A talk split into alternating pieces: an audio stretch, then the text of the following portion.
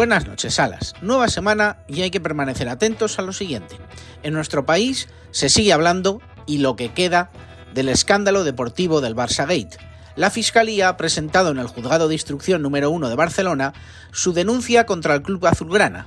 El Ministerio Público lo tiene claro y sostiene que el dinero era para actuaciones tendentes a favorecer al Fútbol Club Barcelona en la toma de decisiones de los árbitros en los partidos que disputase el club en Román Paladino que el Barça está siendo investigado por comprar a los árbitros. Gente del derecho dice que duda que pase algo en este caso, ya que puede estar prescrito, lo que sería aún más grave. Dicen que lo que puede ocurrir es que se eche al Barça un año de las competiciones europeas, lo que visto su papel en los últimos ocho años sería casi hacerles un favor.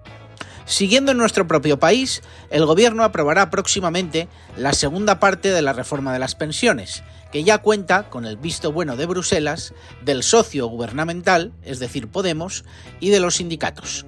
En materia internacional, hablamos de un aniversario, en concreto de los 10 años de papado de Francisco. Papa que suele unir amores apasionados con odios al mismo nivel.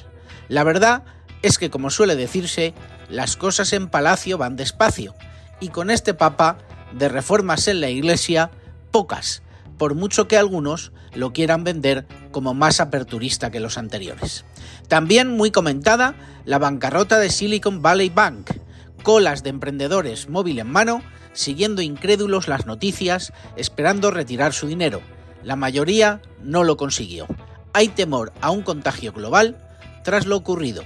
Estaremos atentos a todo, Salas.